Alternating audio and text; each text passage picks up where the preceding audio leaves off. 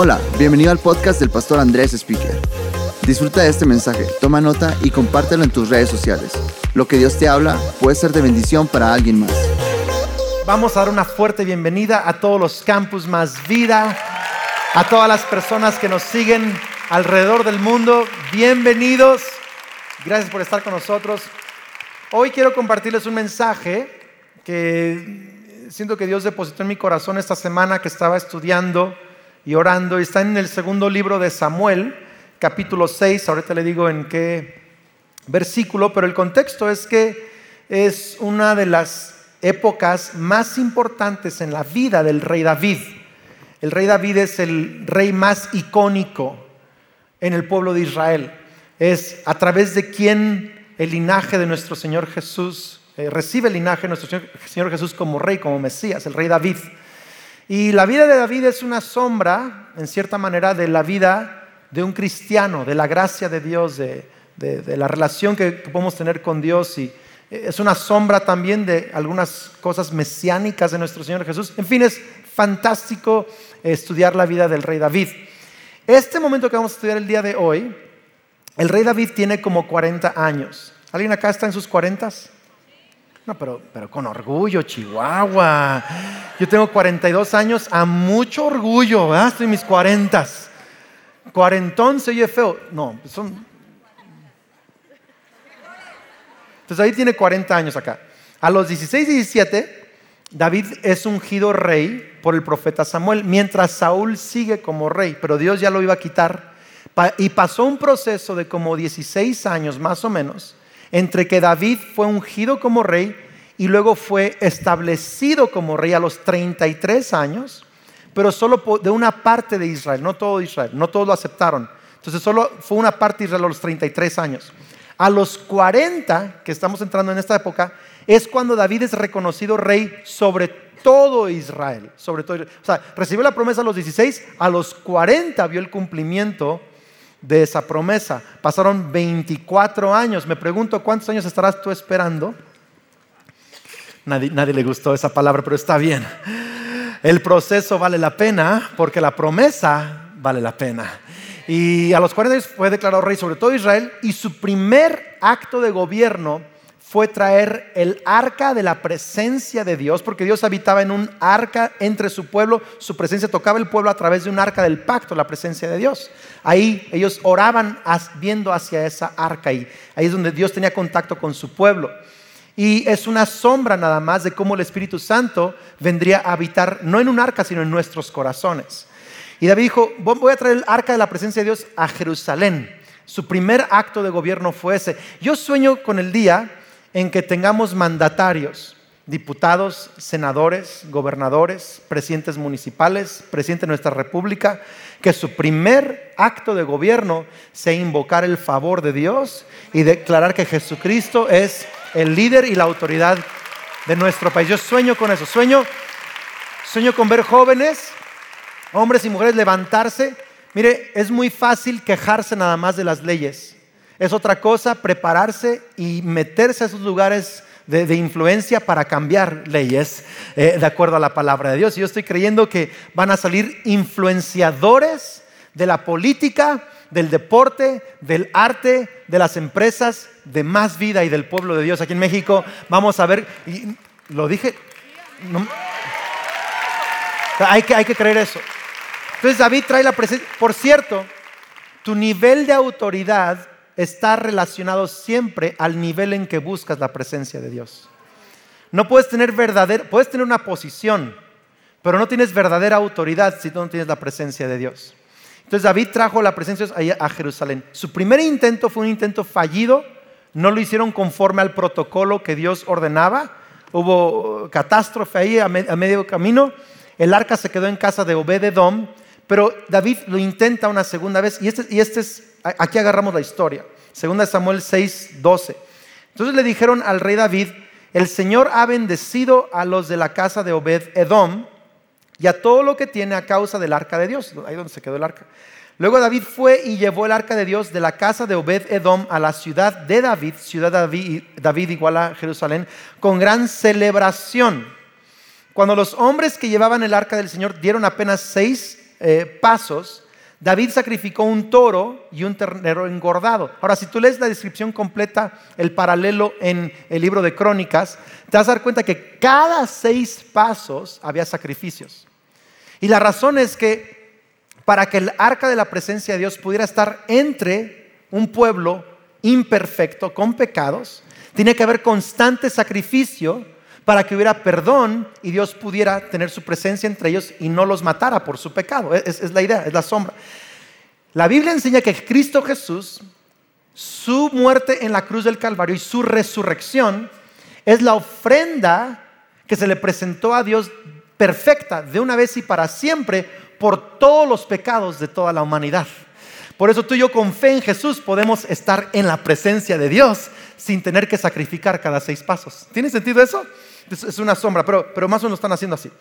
Entonces, David danzó, verso 14, David danzó ante el Señor con todas sus fuerzas, vestido con una vestidura sacerdotal. Qué increíble. Rey, pero vestido de qué? Sacerdote. De nuevo, David, aunque tenía la autoridad de rey, su identidad era una identidad de adorador. Uno, uno que buscaba a Dios. y de nuevo tienes que entender esto. No puedes tener verdadera autoridad en tu vida si no aprendes a adorar. El nivel de tu autoridad en tu familia, hombre, está relacionado con el nivel en el que tú buscas a Cristo Jesús. Lees la Biblia, adoras, buscas a Dios, te entregas tu... O sea, en ese nivel de, sacerdocio va a estar tu nivel de autoridad. Tu nivel de autoridad en, cómo manejas tu, tiempo, tus finanzas, tu empresa, tu influencia en tu mundo, no crece manipulando crece adorando a Dios. Yo lo creo de todo corazón. Alguien que se, que se compromete a buscar a Dios primero, ponerlo primero, eh, eh, que entiende que soy un sacerdote antes de ser mi posición. Soy, soy alguien que, que, ama a Dios, que está lleno de la gracia. E, esa, esa identidad te va a llevar bien lejos. Entonces David dice que estaba con una vestidura sacerdotal. Dice, y David y todo el pueblo trasladaron el arca del Señor entre gritos de alegría y toques de cuernos de carnero. Entonces estaba Kelly cantando, Jared tocando la batería, Joshua tocando la guitarra, este, Fabi tocando el piano, yo, no sé, estaba todo el mundo ahí, ¿verdad? Cantando y gritando.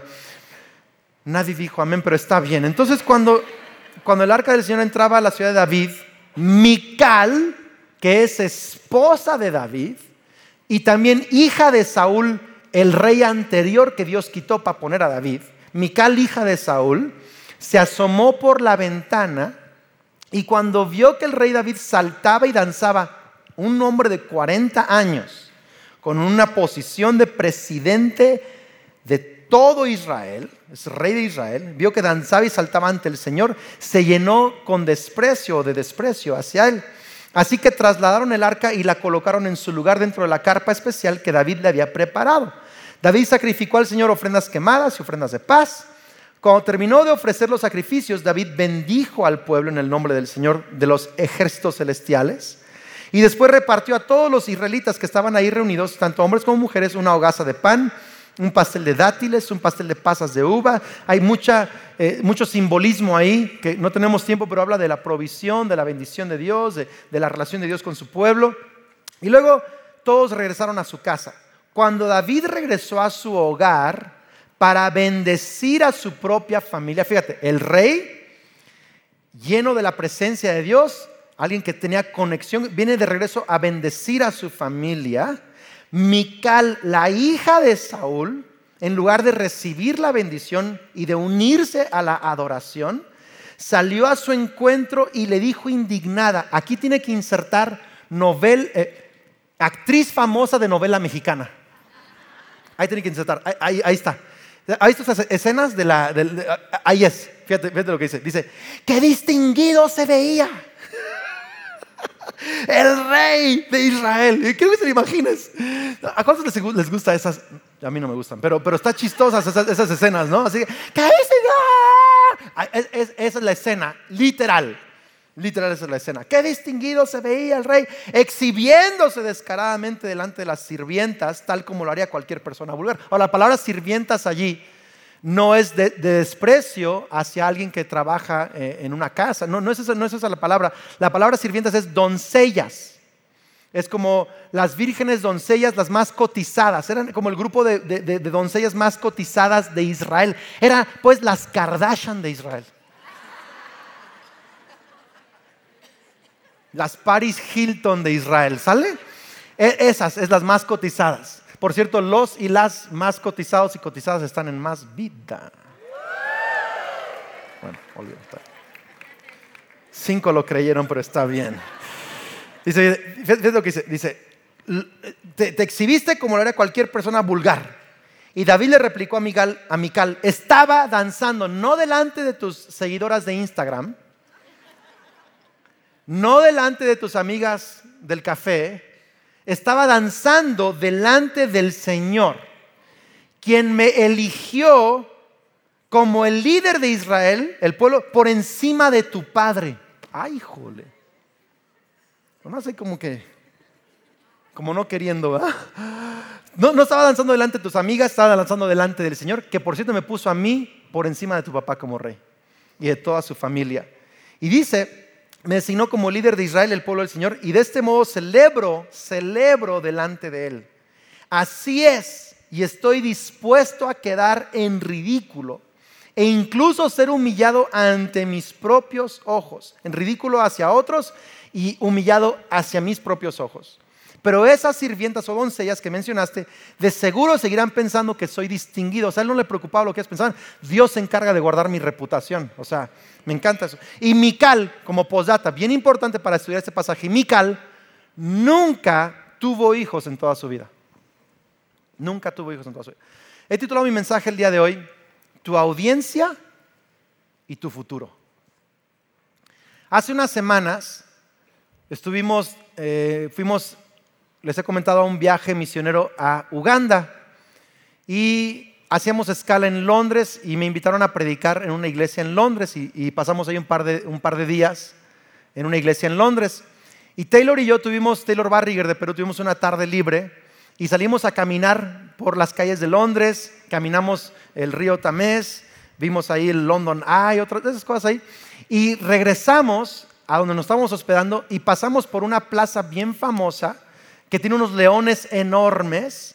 Quizá la has visitado, la has visto en, la, tele, no sé. Se llama la, plaza Trafalgar Square, Trafalgar Square, la plaza Trafalgar. Y es una plaza enorme, enorme, enorme, enorme.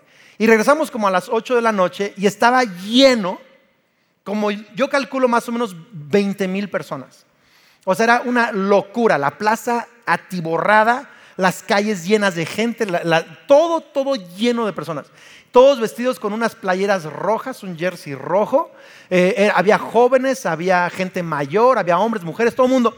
Tenían en diferentes puntos de la plaza unas de estas como cosas que echan humo de colores. ¿Lo ha visto eso? Entonces, eh, había un humo de todo color rojo, habían trompetas tocando y la gente estaba cantando como cuando cantas cuando estás con tu equipo favorito de fútbol, como es el Monarcas Morelia. Estás cantando Chivas, Atlas, Pumas, América. Expulsados todos ustedes de la iglesia, ¿verdad? Este, entonces estaban cantando como, como cuando oyes los coros en un estadio. Así se oía, tal cual la Plaza Trafalgar se oía, se estaba en la noche, como si estuvieras en un estadio. Ah, esa onda, pero 20 mil personas. Y no sabemos qué estaba pasando allí y Taylor y yo nos acercamos a alguien a preguntar, oye, ¿qué, está sucediendo acá? ¿Qué, son? Y entonces se voltea, uno de ellos dice, venimos de Sunderland, quizá el acento que es Sunderland. Y nosotros, ¿qué es Sunderland? Dice, no, pues es una ciudad aquí a un par de horas de Londres y venimos, venimos a apoyar a nuestro equipo. Ah, ganaron un partido hoy. No, juegan hasta mañana. Pero nos vinimos antes a celebrar y a festejar y a apoyar. Ah, ¿y son un equipo importante en la Liga Premier? No, somos de tercera división. Pero estábamos en la Liga Premier. ¿Y cuándo fue la última vez que ganaron un partido? En 1936 ganamos la Copa de la Liga Premier. Y hace unos años acaban de ampliar nuestro estadio porque ya no cabíamos. Ahora entramos 50 mil, lo llenamos cada partido y estamos acá apoyando a nuestro equipo, ojo, de tercera división, que desde 1936 no gana la Liga Premier. Y digo, dice, y, termina su comentario. Pronto vamos a, llegar a la Liga Premier otra vez, tenía su vaso. Y pronto vamos a llegar 1936, mijo. O sea, pronto, ¿cuándo es? ¿Me explico? entonces yo soy mexicano. En mi rancho salimos al ángel a celebrar después de que ganamos un partido. Y si fue un partido importante, o sea, no la noche anterior.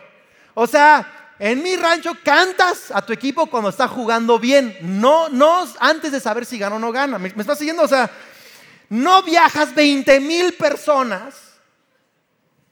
Digo, de Morelia, ¿cuándo hemos viajado al estadio hasta que 20 mil? Ah, que, no, no haces eso, en mi rancho no se hace eso. Pero acá estos locos están allá, 20 mil personas. Yo la neta pensé así, qué ridículos. Porque para México, para mexicano, eso, eso no lo hacemos, eso es ridículo. Pero yo he pensado eso, esos, esos, esos chavos que estaban ahí, no lo hacían para impresionar a este mexicano. Yo no era su audiencia.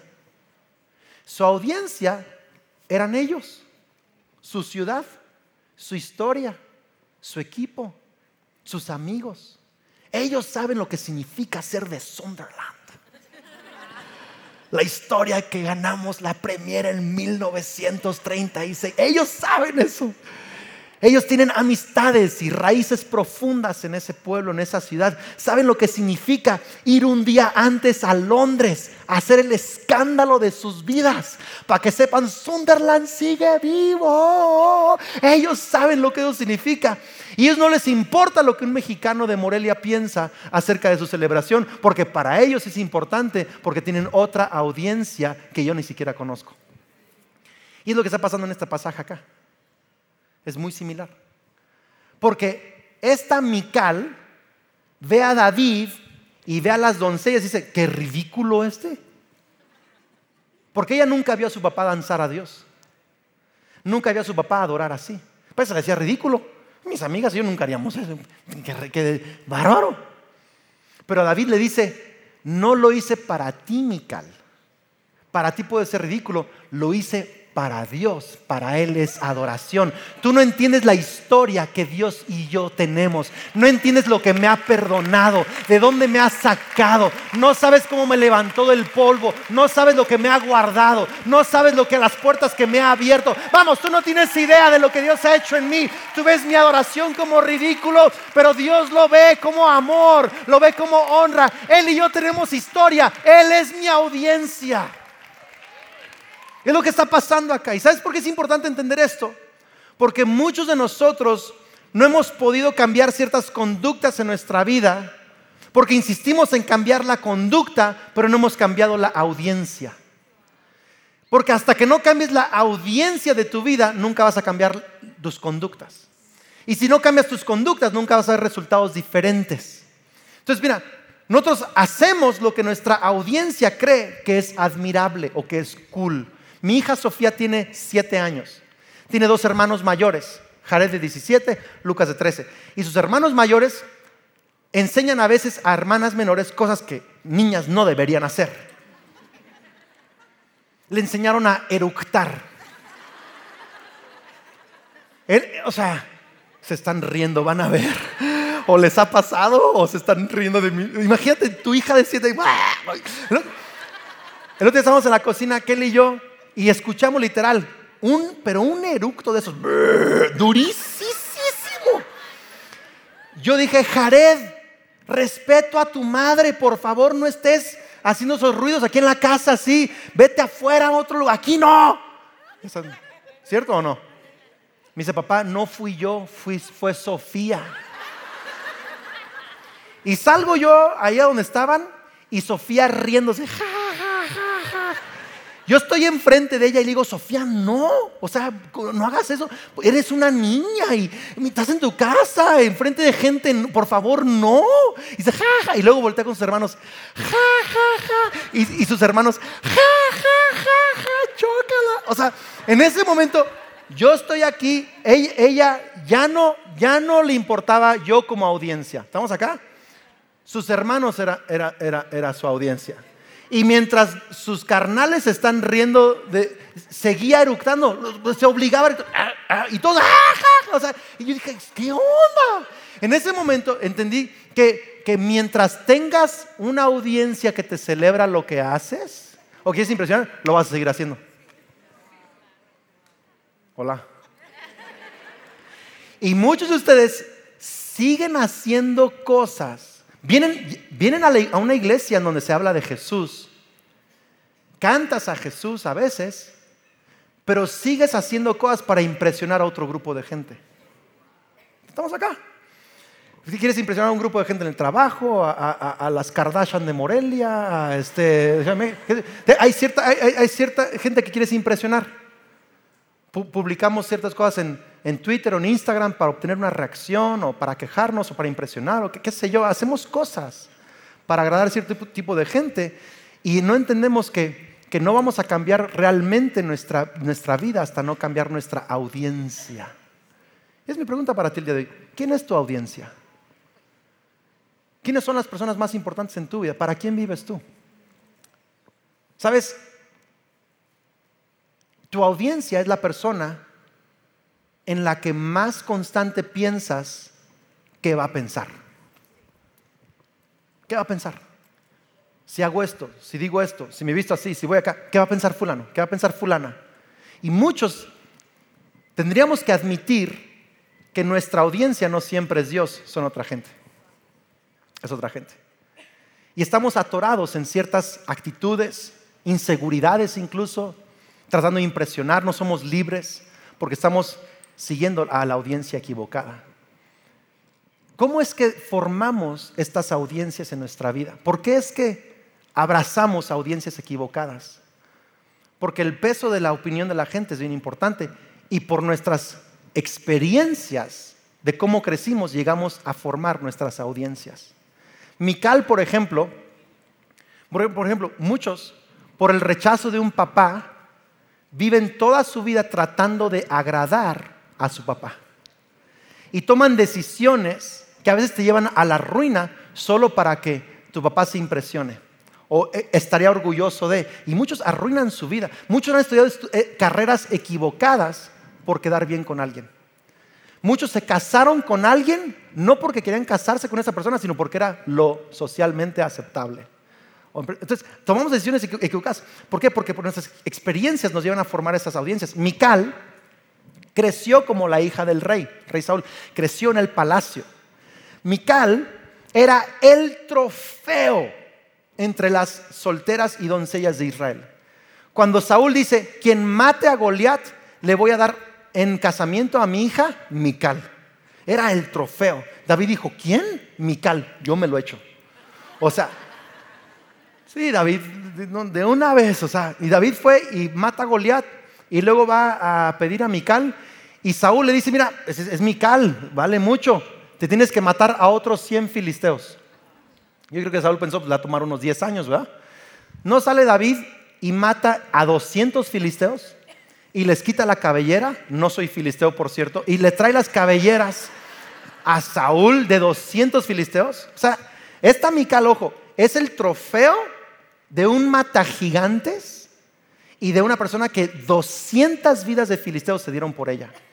Mical ha crecido, ha tenido éxito por la admiración hacia su papá y hacia ella. Mical tiene como 120 millones de seguidores en Instagram, más o menos. Mical se toma una foto con su nuevo outfit que se compró en Sara y al día siguiente Sara se queda, se, se vende todo. Es como la princesa en, el Reino Unido. Eh, ven que trae un, vestido y al día siguiente de la marca que fuera ese vestido ya no existe en el mundo, se agotaron todos. Esa era Mical. Mical tiene su éxito, ojo, y mantiene su éxito por la admiración de la gente. Ella es, y por eso dice, qué ridículo estás haciendo. Mi audiencia que me ha dado todo, eh, estás haciendo el ridículo con mi audiencia. David crece muy diferente. David crece en el campo. lo mandan a cuidar ovejas desde los 12, 13 años. Ella está, Mical tomándose selfies, David arreando borregos. O sea, imagínate. Llega un león a matar una de las ovejas de su papá. Y muchos de nosotros, yo hubiera dicho, león, provecho, provecho, adelante, ¿verdad? No, no, no quiero problemas el día de hoy. David no. David dice, aunque nadie aquí en el campo me ve, mi papá no me ve, mi Padre Celestial me ve. Yo estoy aquí para protegerlas, las voy a proteger. Y eh, aprendió a decidir basado en la opinión de Dios, no de los hombres. Peleó leones y osos porque Dios lo veía, no porque la gente lo veía. En el campo, David tocaba el arpa.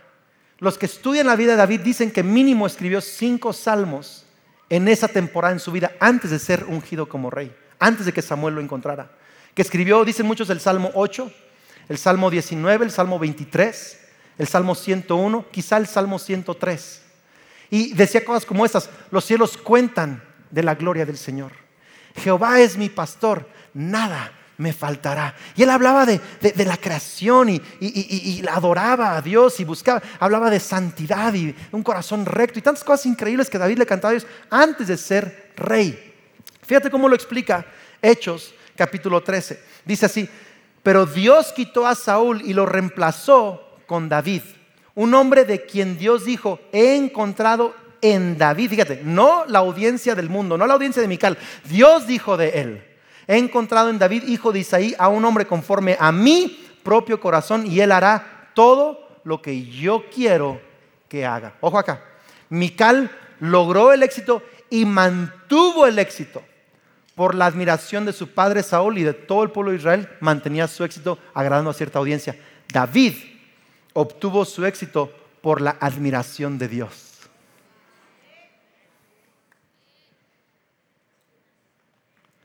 Y tú hoy tienes que decidir quién va a ser tu audiencia. ¿Para quién vas a vivir? Es más, es más, esto es ser salvo. Jesucristo dijo, arrepiéntanse porque el reino de los cielos ha llegado. Ya no vivan para la opinión de la gente o de ustedes mismos. Ahora hay un nuevo rey en la tierra. Vivan para Dios. Y cambiar tu audiencia de tus hermanos mayores a tu Padre Celestial, eso es salvación. Eso es arrepentimiento. Tú tienes que determinar quién va a ser la audiencia de tu vida. Es una decisión que cada, quien tiene que tomar. Y tienes que decidir bien porque cuando eliges tu audiencia, eliges tu futuro. No me escuchó. Cuando eliges tu audiencia, eliges tu futuro. Sabes, este pasaje está escrito a propósito, no al azar, con dos, tres frases que tienes que meditar. Primero David le dice, danzo delante de Dios quien me promovió como rey. Delante del danzo. Y luego dice que venía a su casa a bendecir. Entonces, adoración, promoción, viene a bendecir. Mical era estéril. Pero siempre que había esterilidad en el pueblo de Dios, siempre cuando el esposo o el sacerdote oraba por esa mujer quedaba sana. Yo quiero creer que si alguien está escuchándome que tiene esterilidad, en el nombre de Jesús quedas sana, quedas sano. Pero, escucha acá, David venía como rey, autoridad, sacerdote, alguien que, a quien Dios escucha, como padre de familia, con la presencia de Dios, venía a bendecir su casa. Ahí estaba el milagro de Mical. No, no me está escuchando. Ahí estaba el milagro de Mical. Ahí estaba el futuro, quizá futuros hijos y generaciones estaban allí, ahí estaban en ese momento. Pero Mikal se aferró a su audiencia de Kardashians, hello, y no aceptó la audiencia de Dios con David y bloqueó su futuro. Entonces, fíjate porque no está al azar escrito, este es un posdata ahí en el pasaje. Dice entonces, David dice, yo adoro a Dios quien me promovió y lo dice, y Mical que lo despreció nunca tuvo hijos. Pum, ahí está. Porque cuando eliges tu audiencia, eliges tu futuro. Y nadie tiene mejor futuro para ti que tu Padre Celestial. Nadie tiene la satisfacción de vida que te puede dar tu Padre Celestial. Nadie tiene la libertad de una conciencia limpia, de alegría, de fe que tu Padre te puede. Vamos iglesia, nadie tiene sueños más grandes para ti que tu Padre Celestial. Nadie puede promoverte y abrirte puertas como tu Padre Celestial lo puede hacer. Quizá no tienes muchos seguidores en Instagram, quizá nadie sabe tu apellido, quizá nadie conoce quién eres, pero si tú te dedicas a honrar a Dios en lo secreto, en lo privado, si vives para su audiencia, Él es el Dios que tiene tu futuro en sus manos. Cuando eliges tu audiencia, eliges tu futuro y tienes que entender esto. Adoración, adoración es precisamente elegir a Dios como mi audiencia. Es adoración. Yo quiero que meditemos rápidamente, tengo bien poquitos minutos, rápidamente tres cosas de lo que significa hacer este cambio de audiencia. ¿Cómo es que cambio de esta audiencia para la que he estado viviendo, quizá para mí mismo, para mi familia, para la gente? ¿Cómo lo hago ahora para vivir para Dios? Tres meditaciones que David nos dijo. Número uno, dice, celebro delante de Dios. Número uno, tienes que celebrar lo que Dios ha hecho. La palabra celebrar significa, es la palabra hebrea sahak, que significa reírse, eh, reírse a carcajadas. Jugar incluso significa estar feliz, alegrarse, hacer deporte. ¿Cuántos saben que hay diferentes maneras de celebrar un gol? Gol. Y luego hay unos locos, ¡Gol! ¿Viste gol? O sea, celebrar en esta palabra no es gol. Esta palabra celebrar es e, eso es celebrar. Entonces, David aprendía a celebrar, cantaba, usaba, cantaba su arpa, derrotaba leones, hacía lo correcto, todo eso. David celebraba en el campo y celebraba en el palacio. Porque no aprendes a celebrar en el palacio si no has aprendido a celebrar primero en el campo. Celebraba en el valle y celebraba en la montaña. Algunos no llegan a la montaña porque no han aprendido a celebrar en el valle. No, no me está siguiendo. Celebraba cuando tenía enemigos y celebraba cuando tenía victorias sobre ellos. Celebraba en todo mundo, celebraba. Y alguien hoy tiene que aprender esto, que la clave para salir es aprender a celebrar donde estás. Me encanta porque venimos a reunirnos a este lugar y a adorar a Dios y a celebrar, no porque tuvimos una buena semana, sino porque celebramos aquel que tiene nuestro futuro en sus manos, aquel que es digno de adorar, aunque tenga una buena o mala semana. Yo celebro en el valle y celebro en la montaña.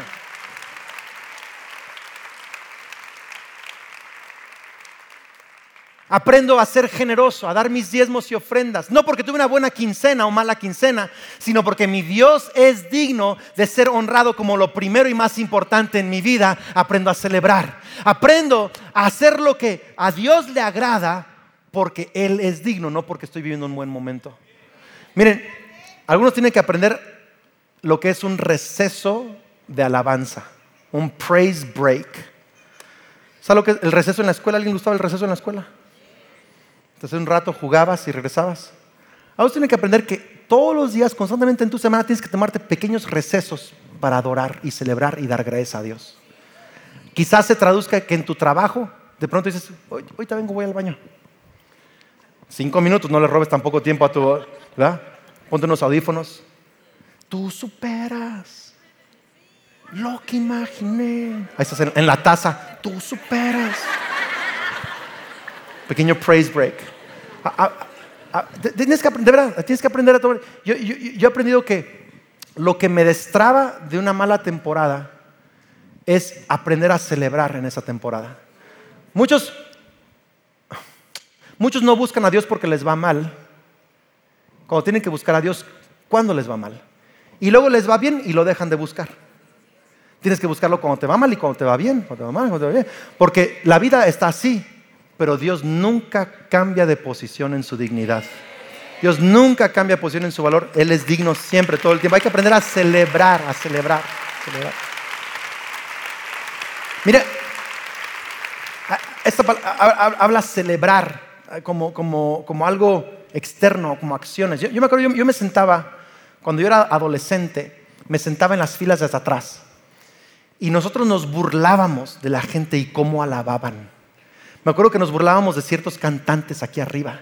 No, mira ese que parece chapulín, está brincando y brincando, qué ridículo, no puede ser. Mira cómo levanta las manos aquella hermanita. Uf, Y nosotros estamos atrás, así, así, criticando a los, que, los que adoraban. Me acuerdo a los 18 años que Dios tocó mi corazón. Tuve un encuentro con Él. Eh, venía atrás a la iglesia y, me senté unas filas más adelante que mis amigos. más adelante. Y yo, yo, yo adoraba más o menos así, para que no vieran que tenía la mano levantada. Uy, se fue un pasotote para mí, así que no me ven, pero está, levantada la mano, Señor, celebrando. Me acuerdo el primer, el primer, la primera vez que levanté mis manos así, sudé frío. Porque no solo estaba yo diciéndole a Dios que Él era lo más importante para mí, estaba diciéndole a mis amigos, me vale lo que piensen de mí. Estoy celebrando a Dios. Y hay algo que sucede en tu vida cuando tú decides expresarle a Dios tus emociones y tu gratitud de una manera tangible, audible. Yo sé que Dios ve tu corazón, pero tu corazón es bendecido cuando tus emociones, sentimientos y fuerzas se unen a la adoración a Dios. Hay, algo que sucede ahí. Eh, número dos, ya voy a, voy a acabar rápido, pero alguien puede pasar al piano. Número dos, tienes que aceptar que para otros tu vida puede ser un ridículo. Tienes que aceptarlo. Para otros tu vida va a ser un ridículo. La palabra calal, David dijo, voy a celebrar, no me importa que quede en ridículo. La palabra calal, ridículo, significa ligero, pequeño, insignificante, trivial, sin importancia, despreciado. David está diciendo esto. Si vivir para Dios y hacer lo que es importante para Él significa que otros me van a ver como insignificante, estoy dispuesto a eso. Estoy dispuesto a eso. ¿Sabes que hoy en día es ridículo que un hombre le sea fiel a su esposa? Que una esposa le sea fiel. Es más, hoy está de moda que tengas tu esposa o tu esposo y además experimentes. Hasta he escuchado la locura de que hace más fuerte tu matrimonio. O sea, le buscan eh, como, como justificación eso. Y hoy en día incluso es motivo de burla, es un ridículo el hombre que solo es fiel a una mujer. Es ridículo. Es ridículo el hombre que antes tenía varias parejas y ahora se comprometió nomás con su esposa porque Dios tocó su corazón. Es ridículo para el mundo, pero para Dios es adoración. Es ridículo que perdones al que te ha ofendido, que canceles la deuda, que bendigas al que te maldijo. Es ridículo. El mundo dice, ¿cómo, lo bendices cuando, cuando te ha hecho daño? Es ridículo para el mundo, pero es adoración para Dios. Es un acto de amor para Dios. Es ridículo que vengas a la iglesia a adorar. ¿Cuánto dura tu misa? ¿Una hora y media? Y si el pastor predica largo, hora 45. Es ridículo. Porque piensan, yo a la media hora ya estoy aburrido y tú estás ahí casi dos horas. Qué ridículo. Para el mundo es ridículo. Pero para Dios es una ofrenda de tu tiempo, de tu atención. Él, lo recibe como, como, como un olor fragante. Le, encanta, le encanta, le encanta, le encanta.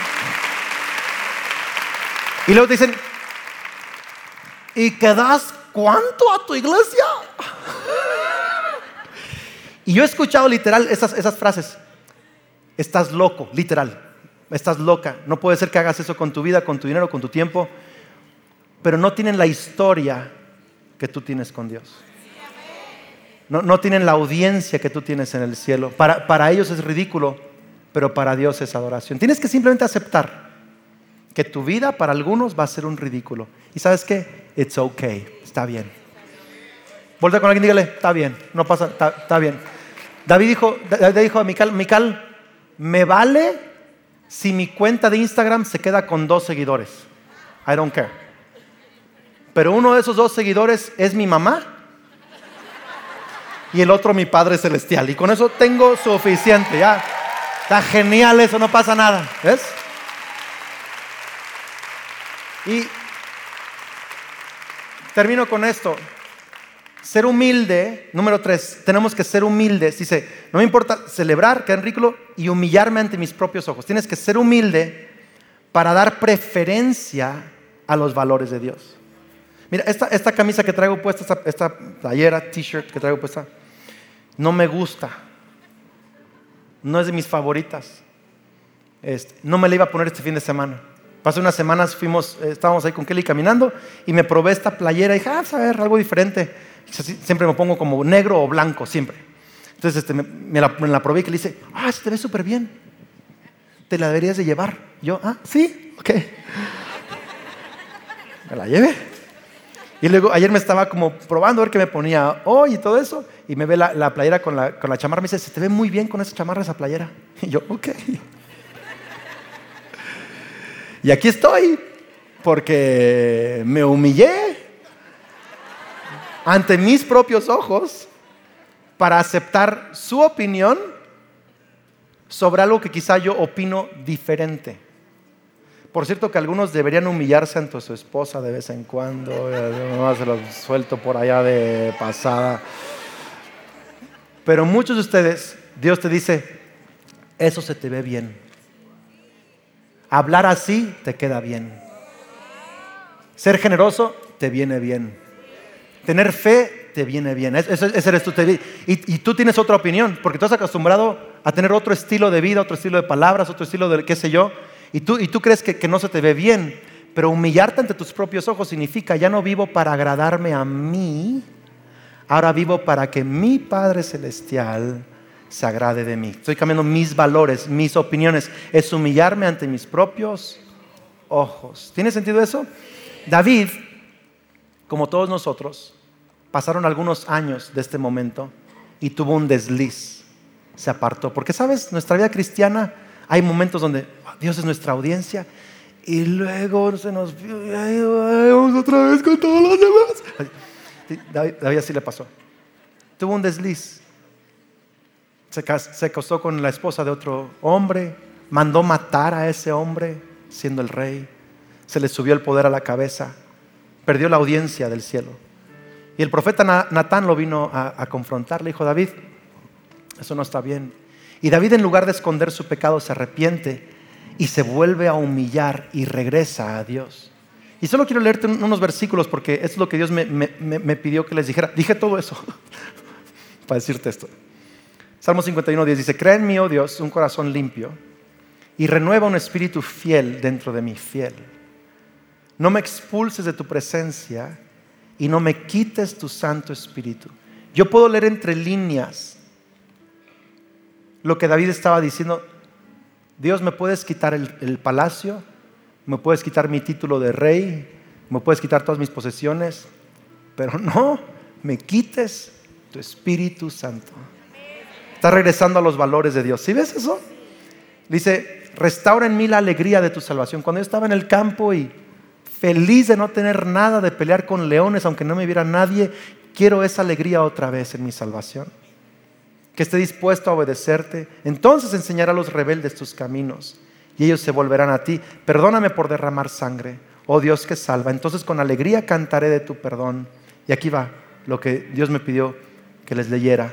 Desata mis labios, oh Señor, para que mi boca pueda alabarte. Desata mis labios, desata mis labios.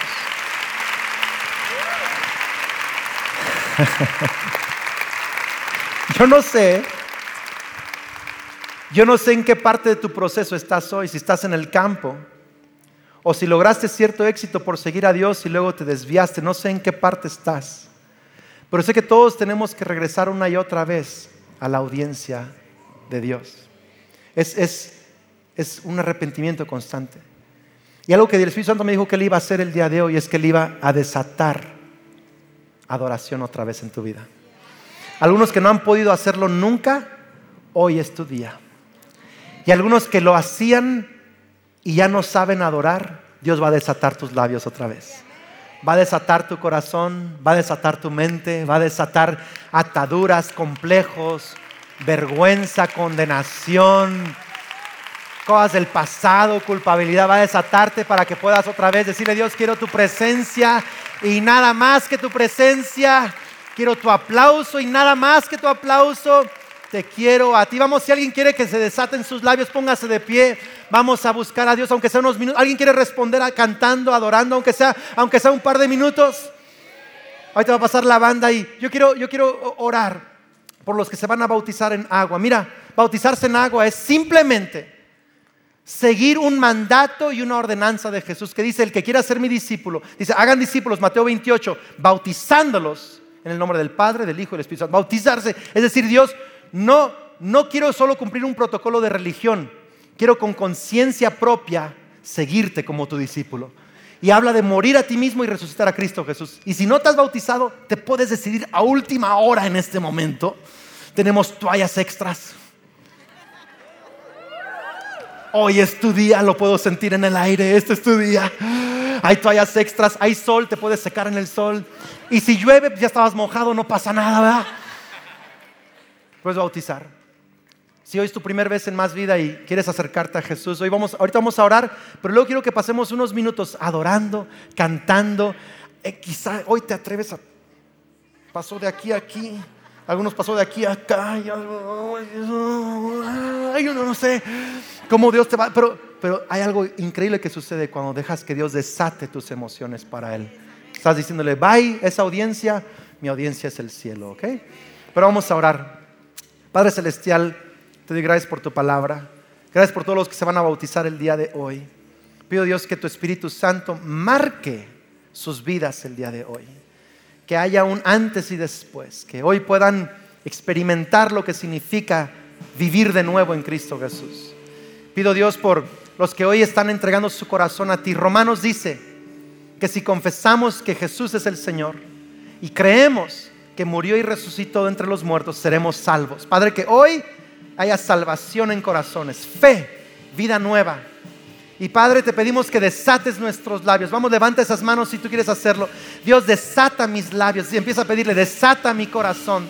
Desata ataduras, bloqueos, eh, eh, el temor a hacer el ridículo. Dios, restaura el gozo en mi vida, restaura la adoración en mi vida, restaura la pasión en mi corazón, restaura los valores de tu presencia en mi vida. Señor, desátanos esta mañana en el nombre de Cristo Jesús, desata nuestros labios. Esperamos que este mensaje te ayude en tu caminar. No olvides suscribirte.